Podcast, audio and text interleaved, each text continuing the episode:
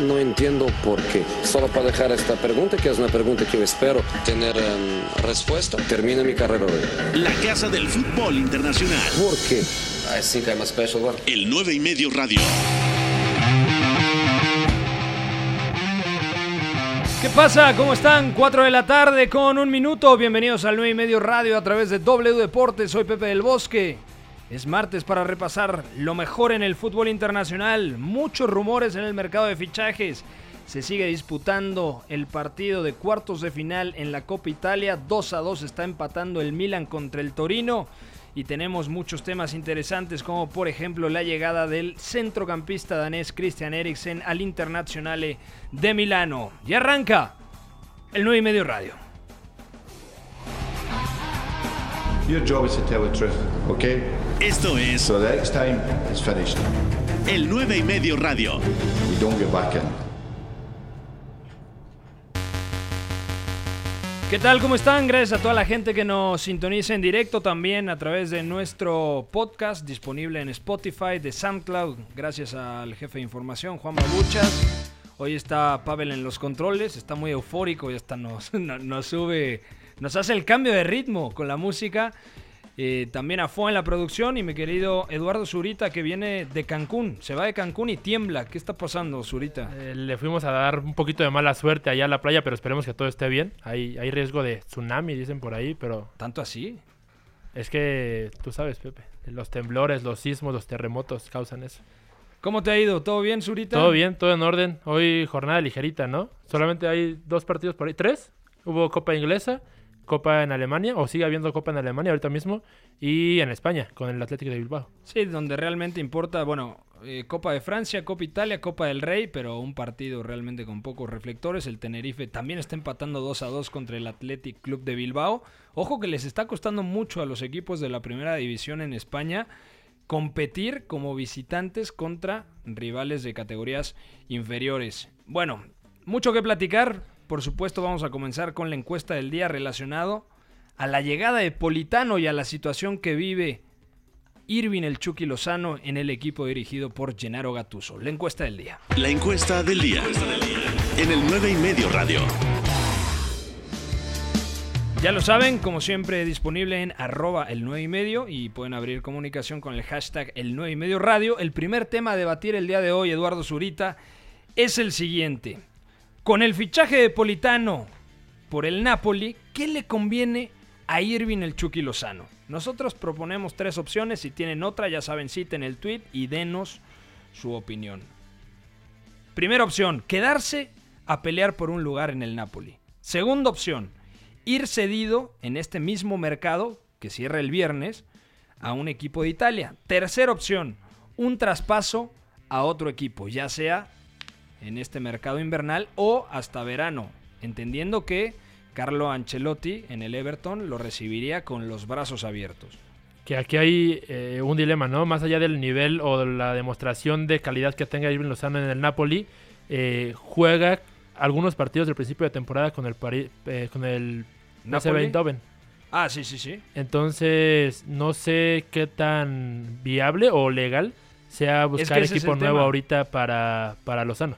Porque hay una regla en FIFA de eh, No, más de dos clubes en la misma temporada. Exactamente. Entonces, o- si, si tomamos a pie, al pie de la letra la, la regla, Sí. eh, sería imposible un cambio ahorita mismo para, para Lozano, ¿no? Que para mí, si no hubiera, que creo que fueron tres partidos con Eindhoven, una tontería. Acabas de destrozar la encuesta del señor productor de, No, de- pero bueno, sí, o sea, pero se puede pedir un permiso Exacto. especial y... Sí, sí. y O sea, bueno, por eso sí- decimos, en la regla, no, pero Ajá. tendría que hacer un request especial a la FIFA y que sería lo mejor. Para que no contara lo que hizo con el PSV Eindhoven. Exactamente, y pudiera jugar en otro club, ¿no? Sí, sí. Que sería lo mejor, porque ahorita mismo, como creo que mencionaste, es la tercera opción eh, del entrenador de Gen- Gennaro Gattuso Callejón para la banda derecha, exactamente. Politano segundo, que yo creo que con el tiempo Politano puede llegar a ser el titular. Sí. El tema es que Callejón termina contrato y no hay la intención de renovar al atacante español.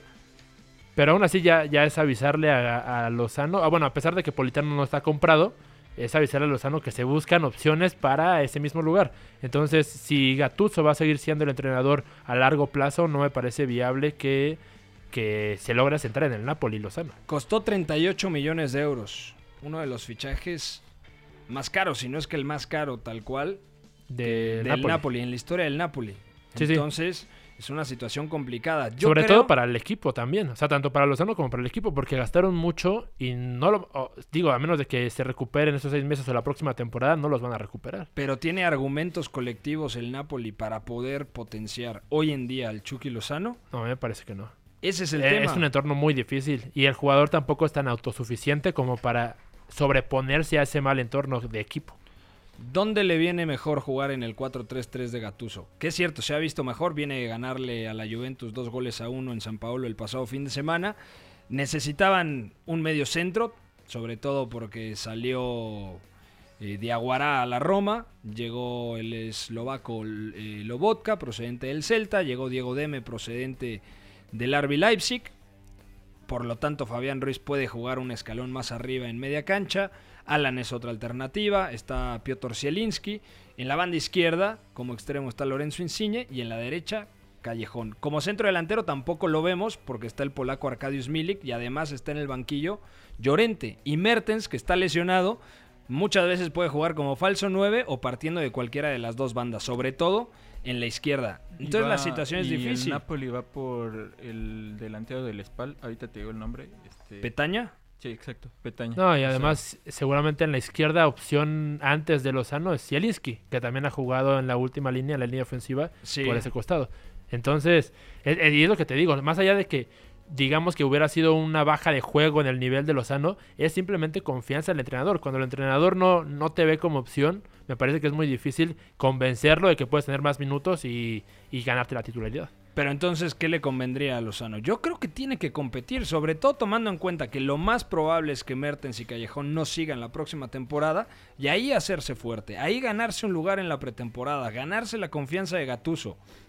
Pero también Gatuso tiene que entender qué clase de futbolista es el Chucky Lozano. Si le pide a Lozano regatear y crear superioridad en el uno contra uno, pues está claro que no conoce la, la- las virtudes del extremo mexicano. Lozano, si va a jugar por derecha, es mucho más un finalizador que un regateador. Si va a jugar por izquierda, ahí cambia la cosa, porque puede eh, trazar diagonales, puede encarar más, llega a estar en perfil, a perfil cambiado para luego disparar de, de larga y media distancia. O sea, yo creo que Gatuso tampoco entiende perfectamente qué jugador es Irving el Chucky Lozano. Yo estoy de acuerdo totalmente y de hecho diría que por ejemplo Lozano es un jugador más de números que de, que de actuaciones individuales.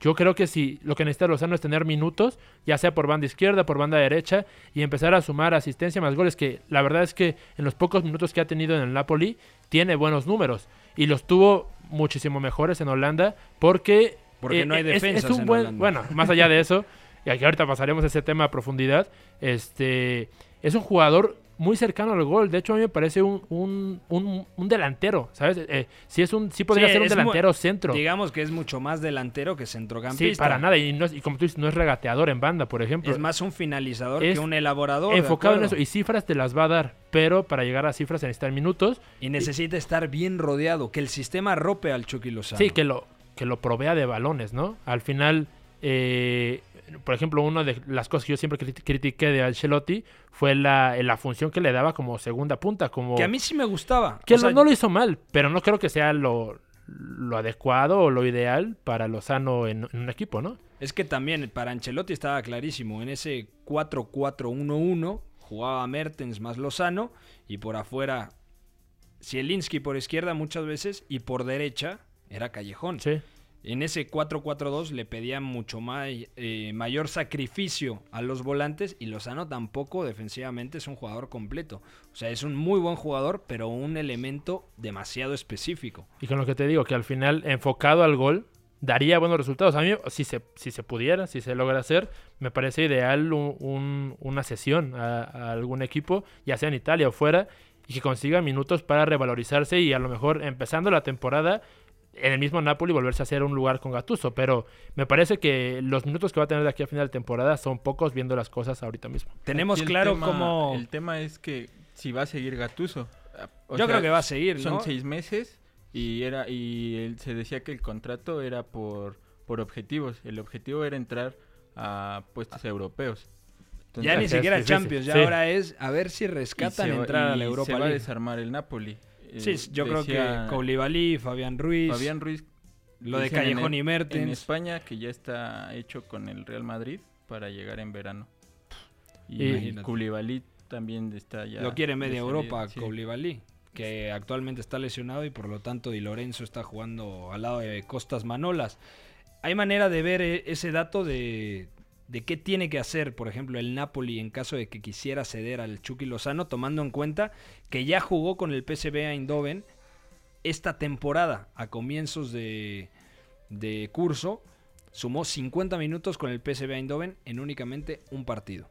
No, ¿no? eso es una locura. Que por eso se, se, se frene un posible traspaso. Sobre todo porque ni al club ni al jugador ahorita mismo les viene bien seguir juntos. De acuerdo. Bueno, hasta aquí dejamos el tema, la encuesta disponible con el fichaje de Politano. ¿Qué le conviene al Chucky Lozano? ¿Quedarse y pelear un lugar en el Napoli, ir cedido a algún equipo o un traspaso inminente, ya sea en Italia o algún equipo de otro país? Bueno, hasta aquí dejamos esto. Vamos con declaraciones calientes. ¿Qué pasó? Héctor Moreno, en un juego de billar, platicó con Franco Escamilla, un comediante. Increíble que hoy en día los futbolistas se sinceren más con los comediantes que con nosotros, los periodistas. Vamos a escuchar lo que dijo Héctor Moreno respecto al nivel defensivo y su carrera en Europa. Estoy solo siete, siete meses. La verdad que es el, el equipo donde a mi posición, te hablé yo de que a los 18 años, cuando 16 15 años cuando fui a Pumas no sabía defender, pues desde- a- cuando llegué a Roma me di cuenta que seguía sin saber defender. güey. Neta, Te sí lo aprendiste juro. mucho. O sea, yo tuve entrenadores todos que priorizaban el fútbol ofensivo. O sea, a ellos les importaba que yo sacara la pelota, que diera buenos pases entre líneas, ¿sabes? todo ese tipo de cosas. Obviamente, defender eh, como grupo, pero individualmente. Y nunca, no, no aprendí tanto en siete meses que estuve en la Roma como... Ahí fue impresionante, fue una... O sea, sí una aprendiste nuevas maneras de defender. Mucho, güey, mucho. Una, la manera de perfilar el cuerpo. Tonterías que dices, no puede ser, como no lo sabía, ¿sabes? Ujú. Tengo 10 años o Defendiendo. más defendiendo y llego aquí y me estás, oye, estás bien pendeja. Pero bien, o sea, el, el entrenador, todo, me lleva súper bien con la gente, pero yo creo que si hubiera, no lo sé, pues, todo lo pasado, todo es muy fácil decirlo, pero si hubiera estado un poco más, hubiera jugado o hubiera tenido mucha más participación. Sería tremendo que pudiéramos hablar con los futbolistas que militan en el extranjero más seguido. Todo lo que puede dejar una conversación con Héctor Moreno, con Andrés Guardado, con Héctor Herrera, con el Chicharito, con el propio Carlos Vela, porque los han dirigido grandes técnicos y han estado en escenarios donde muy pocos futbolistas mexicanos se han enfrentado. Además, el tema que dice Moreno Es muy fuerte, ¿no? evidencia todos los problemas formativos que hoy en día vemos, por ejemplo, en la cantera de Pumas. Además le preguntaría, Iván Gal, quien lo dirigió en el AZ, con el que es campeón en 2009, y el Vasco Aguirre, con quien va al Mundial en 2010, o el Piojo Herrera, mundialista en 2014, o Imanol Alguacil, el último estratega que lo dirigió en la Liga Española en, en San Sebastián con la Real Sociedad, o Pochettino. Pochettino, por supuesto, en el español de Barcelona. Y dice algo muy interesante, es que eran entrenadores que priorizaban el fútbol ofensivo. Bueno, pero Di Francesco también es un técnico sumamente ofensivo. Di Francesco que lo dirigió en la Roma y que llegaba procedente del Sassuolo, que era un técnico que le gustaba arriesgar. Eso es lo que más sorprende, ¿no? Al final, eh, aunque contaba con grandes técnicos, y como dices, estaría bien una charla más larga, nos damos cuenta cómo cada quien prioriza diferentes cosas y entrena y juega a su manera y poniendo más em- énfasis en una o en otra cosa.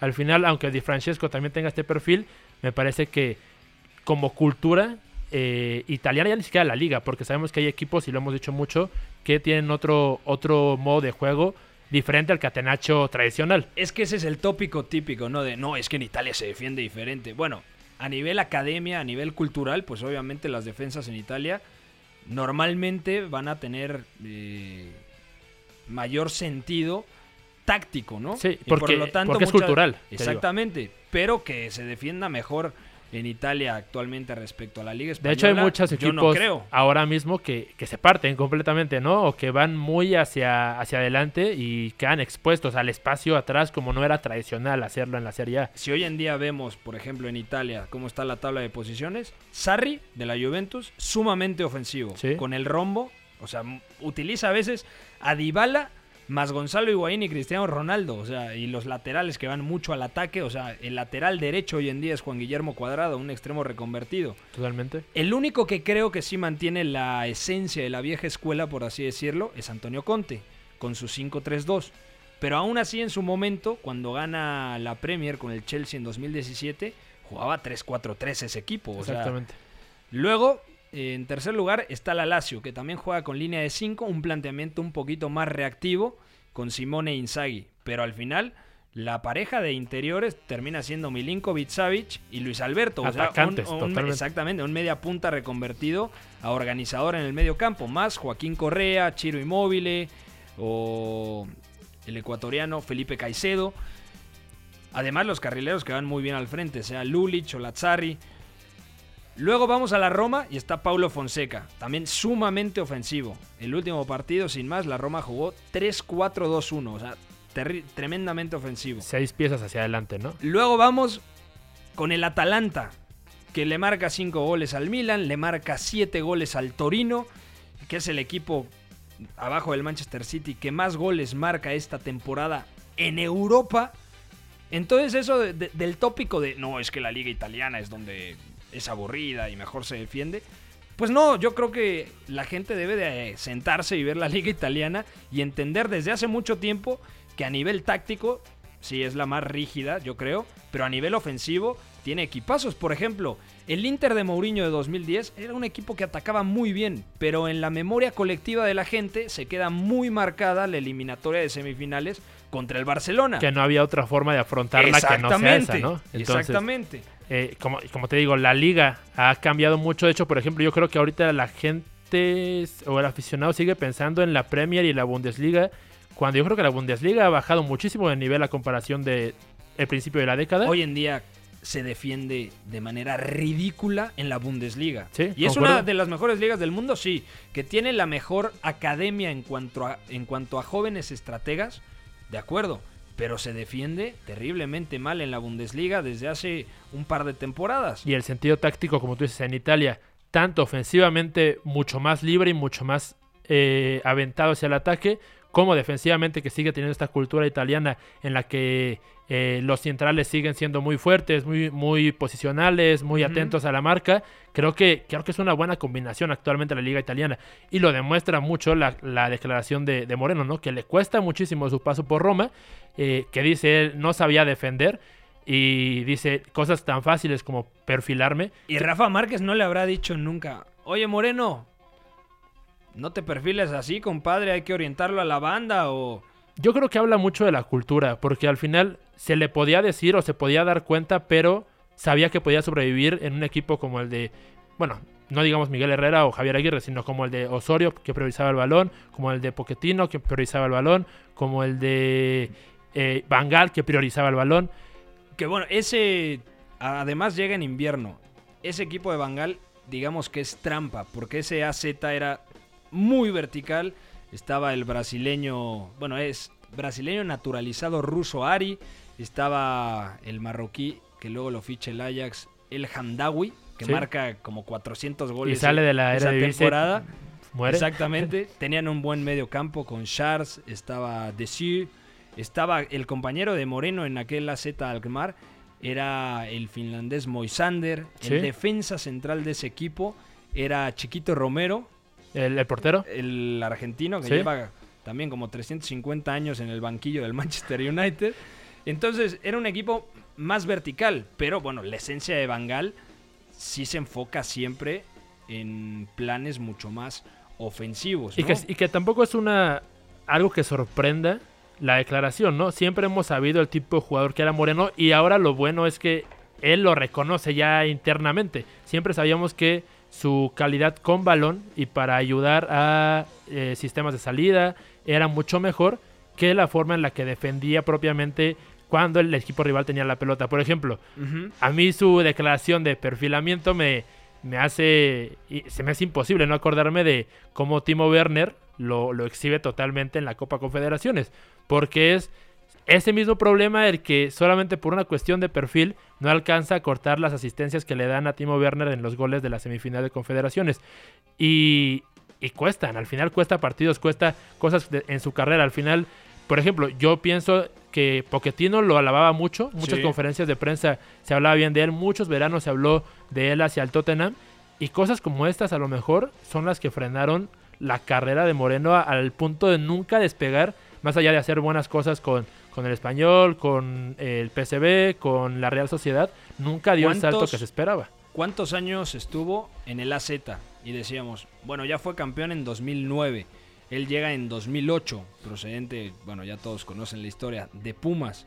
De hecho, lo fichan el 31 de diciembre de 2007. Llega y bueno, 2008 tal, campeón en 2009, pasa una temporada y luego hasta 2011 lo ficha el español. Y luego está cuatro temporadas en el español de Barcelona y siempre decíamos todos los veranos, es que si Héctor Moreno quiere dar el salto, ya tiene que dejar el español. Obviamente competir en la Liga Española y demás tiene su mérito, pero en lugar de ir a, un reto mayor, va a Eindhoven, al PSV, en donde obviamente por su nivel defensivo iba a brillar por encima del resto. Termina siendo campeón junto con Andrés Guardado en aquella eh, 2015-2016. Y luego, cuando pensábamos que Moreno estaba listo para enfrentar el gran reto de su carrera, que era la Roma, se queda corto. Luego regresa a la Liga Española con la Real Sociedad. Tiene una buena temporada, la 2018-2019. De hecho, le recuerdo mucho un partido en el Bernabéu en donde juega realmente bien. Y a los 31 años dice, señores, finito mi carrera, me voy a Qatar. Es completamente válido. Ojalá llegue a Qatar 2022 porque como están las cosas en la central del fútbol mexicano, yo creo que Héctor Moreno con 34 años en Qatar puede seguir siendo importante. ¿no? Es muy preocupante eh, la posición, ¿no? En, en- en el punto de vista de la selección mexicana, de hecho se veía venir problemas en, en los laterales. Creo que se están solucionando bien. Últimamente con Gallardo, Sánchez, eh, Arteaga, hay Hasta varias Navarro. opciones. El mismo Navarro, el, el Rodríguez eh, de Tigres. Pero en las centrales que Araujo se veía como el más fiable. Sí. Ara- Araujo y Salcedo, de hecho, creo yo que terminan siendo en Rusia jugadores a futuro que parecían fiables. De acuerdo. Y ninguno de los dos está, ha dado el salto. De hecho, Bueno, pero lo de Araujo todavía ahí está en el Celta de Vigo Sí. compitiendo, pero lo de... pero en la selección mexicana sus actuaciones han sido deficientes. Bueno, Lautaro Martínez se lo devoró y yo creo que eso también quedó, o sea, lo dejó en evidencia. Y lo de Salcedo, que más allá de que no haya mantenido el nivel, creo que va en retroceso, o al menos ahorita mismo es un punto muy difícil de su carrera porque ni siquiera se sabe en dónde va a jugar. Bueno, en Tigres no lo quieren y, y tiene que salir al, al extranjero si quiere tener varios minutos. Entonces la posición es difícil. Moreno, como dices, con 34 años puede hasta llegar y ser el mejor defensa que tenemos. Hoy en día apunta obviamente Araujo, Moreno, está jugando bien Mier en Chivas, Sí, Hugo Ayala que en selección no ha terminado de ser lo que refleja en su club, pero en Tigres a nivel Liga MX, central mexicano, yo creo que Hugo Ayala es de lo mejor de la última década. de acuerdo. Sí, y, y titular ya en, en Rusia con Osorio. No, Hugo Ayala no. ¿Perdón? Todavía no. Hugo Ayala no, no fue titular. Sí, termina siendo titular contra Alemania. Por lesiones. Ah, bueno, bueno. Sí, seguro. No- Seguro. yo- Lo yo- vamos a checar con el, con el jefe de información para que me para- creas. para que trabaje algo. Pepe. Pero sí, al final. Montes me parece que ha tenido un, un último año aceptable. Entonces, hay opciones, pero ninguna fiable, ¿sabes? Al final, eh, pues, si pudiéramos tener a Rafa Márquez con 45 años, yo creo que jugaba Sí. a Qatar totalmente. Nah, bueno, es que con 40 y... Mira, ah, sí, es titular México-Alemania. Exactamente. Y también contra Brasil, de acuerdo. Qué Al memoria. Al final termina Ayala siendo Moreno Hugo Ayala y Moreno. y Salcedo juega como lateral derecho. Porque Rafa, Rafa no juega más que 15 minutos, entra por guardado. Y contra Brasil inicia titular, pero por, por bajas igual. Y al final Salcedo gustaba a Osorio jugar en banda derecha para cerrar esos centros a segundo poste que tanto fueron mencionados, ¿no? Pues sí, bueno, ahí está la declaración. También, bueno, repito, es que me parece increíble que, que los futbolistas hoy en día se sinceren más con los estandoperos que con los propios periodistas, pero porque hay muchos que hablan de cualquier tipo de cosas y les gusta exhibir más la vida privada de los futbolistas, que por lo tanto les da una pereza tremenda a los jugadores de fútbol hablar de su entorno, hablar de, de su vida. Declaraciones sinceras, ¿no? Sobre todo. Porque muchas veces traen el cassette, aunque se le hagan entrevistas. Y en esta ocasión, todo, todo lo que dice Moreno me parece, de hecho, en toda la entrevista, que es, es muy rescatable. No, de acuerdo. Bueno, vamos a ir a una pausa. Todavía nos queda hablar de, de la Copa Italia. El Milan ha ganado 4 a 2 al Torino. Gol de Zlatan, ¿eh? En la prórroga entró y marcó el atacante sueco. Y todas las noticias, como por ejemplo en Inglaterra, ya dan por hecho la llegada del exdirector de, eh, deportivo del Paris Saint-Germain, Antero Enrique, al Manchester United para que se haga cargo de todo en Old Trafford. Pausa, no se mueva.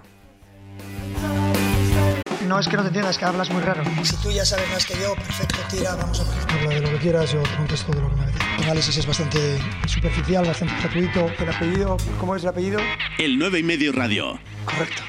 Siguiente pregunta. Cuatro y media de la tarde, gracias a toda la gente que nos escribe, arroba el 9 y medio aquí a través de W Deportes. Bueno, vamos con la Copa Italia porque el Milan derrotó en la prórroga 4 a 2 al Torino. Premier League.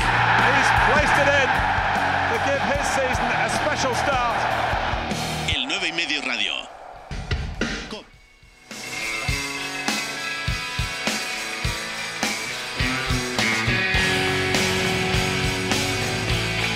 Una giornata ricca chiaramente di, di emozioni, Serie A. ma che ci arrivo con tanta serenità e ci arrivo anche con tanta felicità. El 9 y medio radio.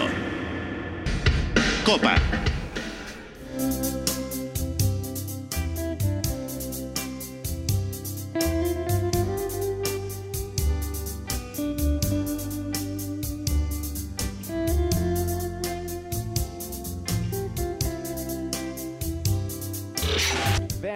Back to Bremer. Chance for the Brazilian. Bremer gets it underneath Bommarumma.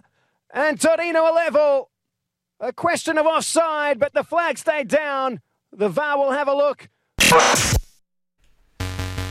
Ganó 4-2, reaccionó el Milan que tiene una inercia positiva tanto en Liga como en la Copa Italia. El primero lo hizo ya como Bonaventura, luego Bremer empató en dos ocasiones. Chalhanoglu, el turco, puso el 2-2 al 91, luego al 106 tras la asistencia del marfileño Kessie. Y Zlatan Ibrahimovic cerró la cuenta 4-2. Yo lo dejé al medio tiempo donde estaba el partido 1-1 y otra vez asistencia del atacante croata Ante Rebic que fue titular junto al polaco Piontek. El Milan de a poquito creo que está encontrando soluciones. Muy pragmático Stefano Pioli con su 4-4-2. Con Benacer en mitad de campo, el argelino, y siempre con alguien que lo acompañe, que tenga mayor recorrido, que pueda presionar de mejor manera. Esta vez fue el bosnio Krunic, anteriormente lo había hecho Kessie. En términos generales, no vamos a decir que el Milan ya puede estar para competir o por grandes cosas, pero de a poco mm, recupera sensaciones. Además, me parece que es importante aprovechar la copa, ¿no? Ya están en semifinales, lo están junto con el Napoli y la Juve en semifinales de la Copa de Italia y le hace falta estar en este tipo de instancias, ya sea en la final o incluso llegando a ser campeón de la Copa. Son títulos que revalorizan al club. De hecho, por ejemplo, en algún momento la Lazio los ocupó justamente para eso, para ganar la Copa de Italia y revalorizarse, entrar en cuotas importantes. Y me parece que lo está haciendo bien el el Milan. Lo que más me gusta es la, la delantera, ¿no? Al final tienen cuatro opciones que me parece sí son ahora fiables y pueden formar parejas que, que les den puntos. Dicen Hoy, que Piontek sale, eh, cuidado. eh, Tottenham. Al Tottenham. Por ahí se está oyendo. Pero por el momento juega hoy. Juega Piontek y Ante Rebic, que para mí me parece jugadorazo y, y bastante infravalorado e infrautilizado en el primer semestre de la temporada. Y- Parecía que no encajaba y de repente marca el gol el fin de semana pasado en la victoria contra el Brescia. Marca también dos goles contra el Udinese en la victoria 3 a 2. Hoy pone la asistencia del 1 a 0. Entonces yo creo que Ante Rebic por fin está levantando la mano y eh, demostrando el nivel exhibido anteriormente en el Eintracht Frankfurt y sobre todo después de Rusia 2018 que pedíamos a gritos que Revich jugara en un equipo de mayor jerarquía. Sí, le llega, le llega un poquito tarde, pero todavía en el Frankfurt, en Croacia lo hace muy bien, lo está haciendo bien ahorita, puede tener para mí un lugar ya sea en el 4 en un 4-3-3 por banda o hoy como compartiendo la punta y en banca se queda Ibrahimovic y Rafael Leao, que para mí también me parece una pareja muy complementaria desde que llegó el sueco y que lo puede hacer bien incluso en la liga. Es que además puede jugar Revich también en este 4-4-2 de Stefano Pioli partiendo de la banda. Pero normalmente le gusta a Pioli que el volante por izquierda sea mucho más asociativo para liberarle el carril al español Teo Hernández. Entonces juega normalmente por ahí ya como Bonaventura, juega el turco Chalhanoglu, interioriza su posición y por lo tanto se libera el lateral eh, francés. Bueno, nació en España, pero francés Teo Hernández. E incluso me parece muy coherente, como, como tú lo, lo mencionas hoy. Eh, Teo Hernández da la profundidad por izquierda mientras Bonaventura se interioriza y Samu Castillejo a la vez puede dar profundidad por la derecha, siendo así un un atacante más de, de banda, más yendo hacia como atacante que Buenaventura, que como dijimos se, se, cierra, ¿no? Entonces, me parece que las decisiones de Pioli las últimas semanas, más allá de los buenos resultados, también son coherentes y pueden significar un crecimiento para el equipo. De acuerdo. Bueno, hasta aquí el tema de el Milan que derrotó al Torino, también en información de las copas. Ojo con lo que ha pasado, el Aston Villa ha eliminado al Leicester City. El Leicester yo creo que en cierta medida debe estar tranquilo porque se puede enfocar únicamente en mantenerse en puestos de Champions. Si sí. el Leicester, pase lo que pase, termina dentro de los cuatro primeros de la Premier League, jugará la Champions League la próxima temporada, lo que ya sería un éxito para el proyecto del estratega norirlandés Brendan Rodgers. Sí, crucial que consigan esa clasificación. Lo del campeonato, lograr la Premier League es una utopía que pasó una sola vez y no se uh -huh. va a repetir, pero para crecimiento del club sigue siendo bueno participar en la Copa, eh, en la UEFA Europa League, ahorita mismo la oportunidad de la Champions League y lo posicionaría ya como eh, uno de los clubes importantes de, de, Inglaterra. Y además, ¿quiere decir ah, algo, jefe de nada información? Más una aclaración, en el tema del Chucky, uh -huh. se modificó la regla, puede estar inscrito en tres clubes, clubes pero el, el, solamente puede jugar partidos oficiales, en una sola temporada puede estar en tres clubes, pero en partidos oficiales solamente puede, puede jugar solamente partidos oficiales en dos. En dos. Entonces, o sea, puede estar inscrito en tres, pero no le convendría o sea, lo, ni de broma. Lo podría comprar un equipo ahorita, pero, pero no lo podría no utilizar. No lo podría utilizar hasta el verano. Bueno, ahí está. Eh, la o sea, por ejemplo, una diferencia con el Chicharito es que la MLS, la MLS es una liga en, de primavera, ¿no? Como exacto, le llaman. Ajá, entonces él sí puede jugar en tres clubes, pero la temporada cuenta como si fuera ya una, una nueva temporada en la MLS. Perfecto. Bueno, hasta aquí el tema de las copas. Ahora vamos con las noticias. Desde que, desde que yo llegué acá, me prometió un proyecto no cumplió nada. Yo me voy a reposar, esta situación difícil, los jugadores están dejando todo, el equipo está mejorando. Esto es el 9 y medio radio. Se comportaron como señores, como hombres. Siguen urgidos en Old Trafford y el Manchester United parece que fichará al ex director deportivo del Paris Saint Germain, Antero Enrique, para que se haga cargo de la dirección deportiva. Es decir, le darían las gracias a Ed Woodward.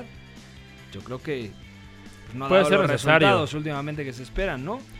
Al final, financieramente creo que sigue siendo sano, muy sano el Manchester United, que creo Sí. que es de los que más eh, dinero generan cada año junto con Real Madrid y Barcelona, pero deportivamente lo está llevando al traste. Y eso después va a afectar a la economía del club. Y precisamente hablando del Manchester United, el fichaje de Bruno Fernández parece que por fin se cerrará. Ojo a las cifras, 55 millones de euros más 25 en objetivos. A mí me parece demasiado dinero, es un buen jugador, versátil, puede jugar partiendo de la banda, puede jugar como media punta o como interior, pero nunca ha sido probado en la élite. La primera liga hoy en día no es referencia, ni el Sporting de Lisboa. Entonces yo creo que antes de que, de que el Manchester United lo fichara, tenía que haber demostrado en otro equipo, porque en su momento también fue a Italia y tampoco es que Bruno Fernández lo haya hecho de manera espectacular, ni mucho menos. De hecho, se me hace un fichaje muy acorde a lo que es ahora mismo el Manchester United. Puede resultar en un pufo en seis meses o un Sí. año. Y esos 55 millones, porque yo creo que los 25 millones son como ganar la Champions o ganar la Premier League, que claramente no, no lo va a hacer el Manchester United ni en uno, ni en dos, ni en tres años. Y, pero 55 millones sigue siendo un- un- una locura por Bruno Fernández. Nunca terminó, por ejemplo, de despuntar en el Udinese. Luego va a la Sampdoria, donde más o menos lo hace bien. Por eso lo ficha el Sporting Lisboa por solamente 7.2 millones de euros. Entonces, si en su momento pagaste 7 y ahora lo vendes por 55 más bonus, Es el pues negocio esos bonos del año para el Sporting. Y, y no hay clubes tan fácil de verse la cara como el United y el Arsenal, ¿no? Y seguimos con información del conjunto Red Devil, porque Ole Gunnar Solskjaer, el estratega noruego, aseguró que Alexis Sánchez regresará a los Red Devils después de su sesión con el Inter. Bueno, mala suerte por la lesión, y yo creo que el Inter de Milán tampoco está pensando en... En retenerlo.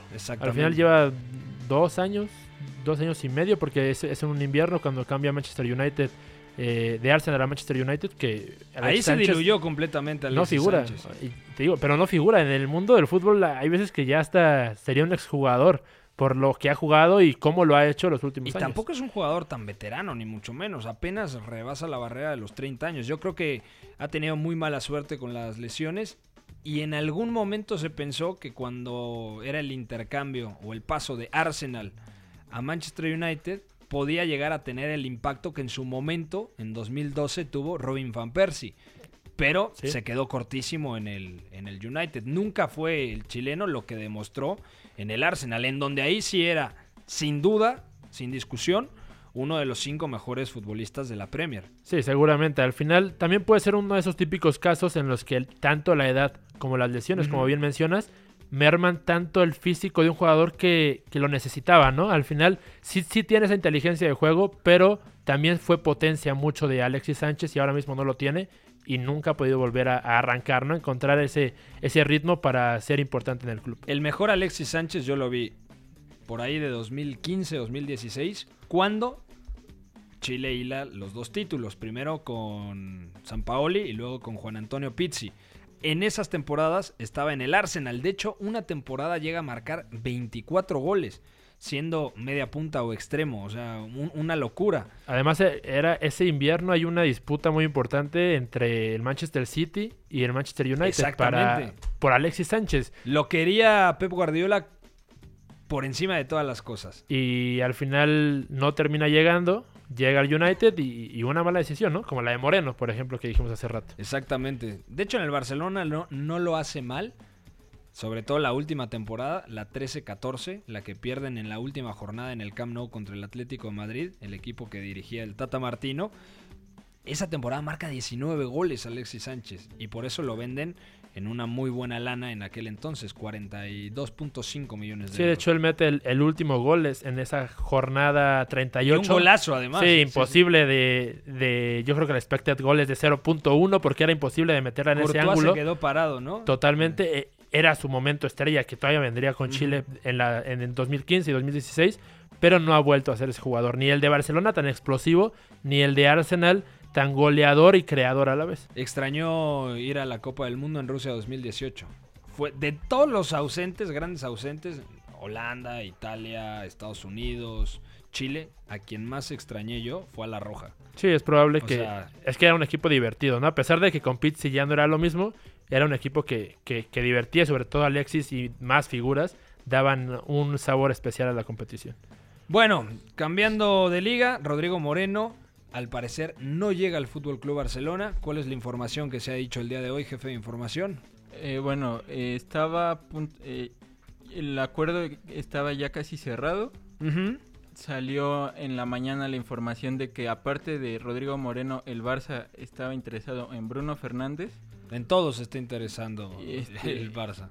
Acá eh, termina la reunión del Barça con el Valencia. El Valencia había pedido a Bruno Fernández cedido una temporada eh, y más O sea, dinero. Bruno Fernández del Sporting de Lisboa Iba- lo iba a comprar el Barça. Y lo quería iba a cedido. ceder- lo iba a Para que se al- desatascara lo de Rodrigo hacia Barcelona. Exacto. Porque hay un tema muy importante. ¿Cuánto tiene que, que vender En el Barça fair para play- poder estar estable en el fair Ahorita- play financiero? Alrededor de digo, 134, ¿no? 134 millones de euros. 134, Sí, O sea, es una locura. Y, pero- Tiene que vender y está pensando en comprar. Sí, además comprando mal, ¿no? Todavía.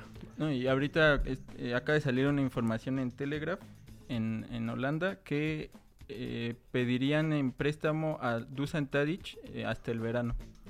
Esa está bien tirada. Sobre todo porque el Ajax ya no tiene Champions. Es cierto que es líder de la Eredivisie. Es cierto que todavía puede competir el conjunto de Ámsterdam por la Europa League. Pero está bien tirado lo de Tadic. Yo no sé, sería como te dije hace acaba una de semana. salir que lo acaban de rechazar. Bueno, entonces se cancela lo que dice el Ya, ya- ya ni voy a decir yo mi comentario porque se rechazó. Sí, ok. Bueno, eh, hay acuerdo ya entre Roma y Valencia por Alessandro Florenzi. La operación eh, se haría por alrededor de 13 millones de euros. Florenzi, un buen fichaje, ¿no? Para, Sí, me parece para el Valencia. Yo creo que es de esos futbolistas que la pueden romper en la Liga Española. Me parece el hecho más raro que la Roma lo deje ir. Es que, por ejemplo, en el último partido jugó Santón como central por derecha, Spinazzola por izquierda, en detrimento de Kolarov.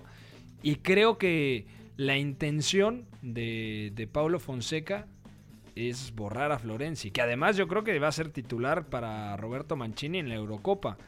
Pero hoy, hoy creo que sería un salto importante para la plantilla del Valencia sumar un lateral derecho como, como Florenzi. ¿no? Además con muy, con muy buen pie para, para la Liga Española, ¿no? Hoy en día está jugando el danés eh, Daniel Vaz, Sí. que es un centrocampista habilitado al lateral derecho. Entonces yo creo que ahí casaría perfectamente el jugador de la Roma. Sí, lo mejoraría por ser un jugador más nominal de esa posición y como te digo, para un 4-4-2 como el que regularmente maneja eh, el Valencia, un buen eh, centrador como lo es Florenzi me parece espectacular para el, para el proyecto, sobre todo de cara a Champions, que sigan en Champions ahí. Y baratito, ¿eh? 13 millones. Sí, no encuentras algo O así sea, en el mercado. Y nos quedamos en la Liga Española para decirles que Cavani tiene decidido salir al Atlético de Madrid. El fichaje sería por 15 millones de euros. Que el Paris Saint Germain no quiere 15 millones de euros. Eh, no- Paris Saint Germain quiere la lana del Inter de Miami.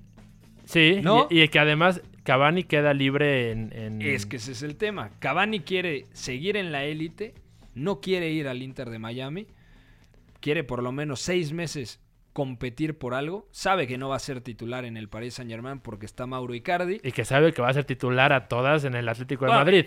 Es que Porque hasta yo sería titular en el Atlético de Completamente de, Madrid. acuerdo. Si Cavani llega al Atlético de Madrid, puede dar un, un giro su temporada. Para mí esa temporada está perdida sin él y con él pueden aspirar a hacer mucho mejor las cosas. Vamos a hablar en el, en el terreno de la especulación. Si se confirma lo de Cavani, ¿quién es el sacrificado en el 11 de Diego Pablo Simeone? Morata. Joao Félix. Joao Félix, dices tú. Para mí, Joao Félix. A mí me parece increíble apostar por jugar un segundo semestre con Morata de titular. Es que yo creo que. A ver, Morata no es el que se espera, de acuerdo. Pero tampoco ha estado tan mal. Y yo creo que el sistema no es para que Joao Félix crea eh, que puede ser o pueda formar la sinergia ideal con Morata. Yo creo que, yo creo que sí puede. Eh, Y a mí incluso hasta me gusta la pareja. Entre, O sea, entre- tú, tú ves digo, Jo- entre- entre- Joao y Cavani. Joao y Cavani. A mí me gusta. Y, eh, o sea, los perfiles me casan completamente con, con eh, Griezmann Costa, por ejemplo. Ante la falta de ideas, juego directo, que se peleen los dos puntas. Si Cavani físicamente está bien, es un buen fichaje, pero ahí está la duda. ¿Es el Cavani que llegó al Napoli procedente del Palermo? Estamos de acuerdo que no. No. ¿Es el Cavani que abandonó San Paolo siendo ídolo junto a Marek Hamsik y Ezequiel Avesi en, el- en aquel equipo que dirigía Walter Mazzarri? No. No. Es aquel extremo izquierdo que tuvo que jugar ahí porque estaba Zlatan Ibrahimovic y lo hizo de buena manera en el Paris Saint Germain. Tampoco. Tampoco. Entonces, ¿quién es Edinson Cavani? Vamos a descubrirlo. Pero es que está en el entorno ideal. Lo estás metiendo al club en el que tuvo que haber llegado hace, Hace tres años. Tres años, de acuerdo. Entonces, es- lo mismo, si tú me dices Luis Suárez es el de tal año y tal año, no, pero si a Luis Suárez hoy lo pusieras en el Atlético de Ah, Madrid, no, bueno. qué cosa saldría. Y, y- y Cavani es un jugador muy parecido. Sí, de acuerdo. Mejor Suárez que Cavani. Mejor Suárez. Mejor que Suárez que Cavani. Bueno, Brian Hill del Sevilla, el extremo, el joven extremo, canterano sevillano, podría llegar a reforzar al Leganés de Javier Aguirre. Este sería un buen fichaje, fíjate, ¿eh? Porque Sobre Brian todo- Hill no tiene continuidad, ¿no? Sí, no tiene- eh, es muy joven. Digamos que la plantilla le, le está ganando por experiencia. Pero en Leganés tendría los minutos y además ha quedado debilitada en cuanto a la idea principal del juego con la salida de... Se me fue el nombre. A, a Sevilla. Ah, ya, ya, ya, ya. N City. N City. Sí, sí. Exactamente. Y hablando de la Liga Española, ojo, este fichaje Esa es el para- mejor, la mejor noticia del día, Para de la mí- semana.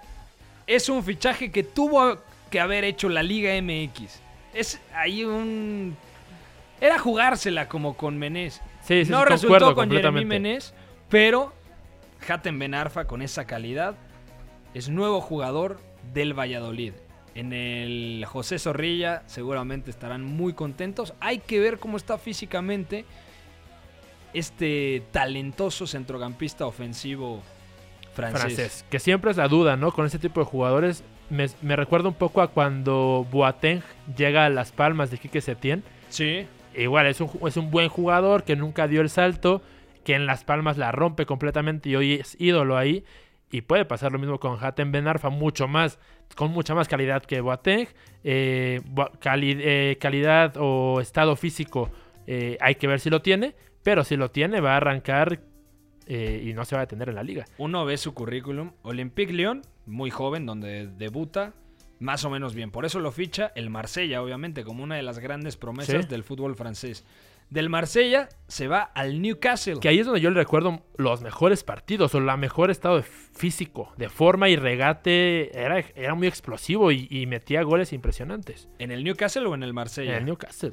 En el Newcastle, o sea, sí, pero al final no logra afianzarse. Se va al Hull City, donde no marca ningún, ningún gol en la temporada 2014-2015 y lo ficha el Niza, donde marca en la temporada 2015-2016. De hecho, me acuerdo mucho el debate de, es que Ben Arfa lo tienen que llevar a la Eurocopa, sí o sí. Marca 17 goles y da por ahí de 12 asistencias, es decir, se devora la liga francesa. Y por eso lo ficha el Paris Saint-Germain, en donde está una temporada y luego se va al Rennes Que todavía termina dando una exhibición. en el Benito Villamarín contra La el temporada Betis. pasada. De acuerdo, que dirigía todavía Quique Setién. Exactamente. Y ahorita lleva, eh, hay que decirlo, seis meses parado, ¿no? Porque ha estado sin club toda esta club. temporada. Pero Pero es Hatem Ben Arfa. Al final, como tú dices, si yo lo hubiera tenido en Monterrey o en algún en Tijuana, va a cumplir sido 33 años. Pero, por ejemplo, para la MLS, para la Liga MX. Una locura hubiera sido. Bueno, Tottenham hace oficial la compra de Giovanni Lo Celso, firma hasta 2025. La operación se hizo por 30 millones debido a que tienen que cubrir la ausencia de Christian Eriksen. Te pregunto, Zurita, ¿es lo que necesitaba el Inter de Milán? Es lo que necesitaba el Inter de Milán, sí. Al 20 final, millones de euros costó Eriksen. Es un regalo, ¿no? Es una ganga para el jugador que es. Que aquí hemos discutido si podría llegar a las cuotas de mediocampistas históricos como Luka Modric, por ejemplo, por ser el paralelismo más cercano. No creo que llegaría ahí, pero es un jugadorazo espectacular. Que Y yo creo que el sistema lo puede potenciar, porque Eriksen es un jugador más creativo en el último cuarto de cancha que talentoso para organizar en la base de la jugada. De es decir, que es mejor media punta que interior, o partiendo desde la banda para lanzar a Lukaku, a Lautaro, como lo hacía en el Tottenham con Dele Alli. Y para organizar, digo, esa posición está bien cubierta en el Inter. Al final el mediocentro, Brozovic, que es un jugadorazo, muy válido. Ahí puede acercarse Stefano Sensi, está Nicolo Varela, que tiene mucho ida y vuelta. Escalonados me parece una buena combinación cualquiera de los dos italianos, Brozovic y Eriksen siendo el mediocampista más adelantado. Además es ambidiestro. Es de los pocos futbolistas que en la actualidad puedo decir, "Mm, no me queda claro si es diestro o zurdo. Y que siempre es una ventaja al final. No, no, de para, la- para el defensa rival es una locura ver hacia dónde afrontarlo, perfilarse, como decía Moreno. Arrancaba la temporada y decíamos, es que el Real Madrid está muy cerca de fichar a Eriksen. Es que el Barcelona también ha sondeado el entorno de, de Eriksen. Al Hoy en día da un golpe de autoridad el Inter. Y aparte, las fotos reflejan mucho de la mentalidad, de las sensaciones que tiene el futbolista al llegar a su nuevo destino. Y yo- yo- Eriksen está contentísimo. Y yo diría que también el Inter, porque a mí las fotos me reflejaron mucho lo que significa sacar a Eriksen de la Premier League y traerlo al Inter y que no recale, por ejemplo, en la Juventus. De acuerdo. Hace mucho que yo no veía un fichaje así. Por ejemplo, Lautaro hoy es uno de los mejores jugadores del mundo, pero él llega joven esperando a que despunte. No era un fichaje Sí, sí, sí. espectacular. Eriksen sí lo es. No hay otro, ni el Milan, ni el Napoli, ni el Inter habían hecho un fichaje así para competir realmente contra la Juve. Sí, yo creo que va a tener impacto inmediato y aparte el sistema lo va a Y arropar. que esperemos que le, eh, que le alcance para seguir peleando hasta el final la liga, ¿no? Que no se vuelva aburrida. Es que ya sin Champions, yo creo que sí va a pelear. Y sobre todo porque la Juve le haya tocado el León o quien sea en octavos. Al final, suponiendo que superan a los franceses ya en cuartos, te toca bailar contra un rival que te va a desgastar y mucho teniendo más. a Cristiano es prioridad la Champions League. De acuerdo. Bueno, y por último, Fernandinho renovó hasta 2021 con el Manchester City, este comodín que puede jugar. Llegó como interior, procedente del Shakhtar Donetsk. Se afianzó como medio centro y hoy en día lo ha hecho de buena manera, sin ser un especialista, recalco, como defensa central. Y además, el Paris Saint-Germain no renovará el contrato a Thiago Silva. Termina en verano. Ojo con esto, ¿eh? Por ahí, Oportunidad de mercado para muchos equipos. yo no, sé, un Por regreso lo- a Brasil me suena más probable. Pero por lo menos si te dicen, oye, Thiago Silva una temporada siendo el Leicester que regresa a Champions ¿O en el Sevilla? o en el o en un Sevilla, Puede ser. a mí me encantaría ver a Thiago Silva. Y por último, Gastón Pereiro ab- abandonará el PSV Eindhoven, el uruguayo llegará al Cagliari, al sorprendente Cagliari. Ya nos vamos, Eduardo Zurita. Nos vemos, Pepe, que estés muy bien. Nos escuchamos mañana en punto de las 4 de la tarde aquí en el miércoles del 9 y medio radio a través de W Deportes. Bye bye. Tres años de ser W Deportes. La voz del deporte. Las.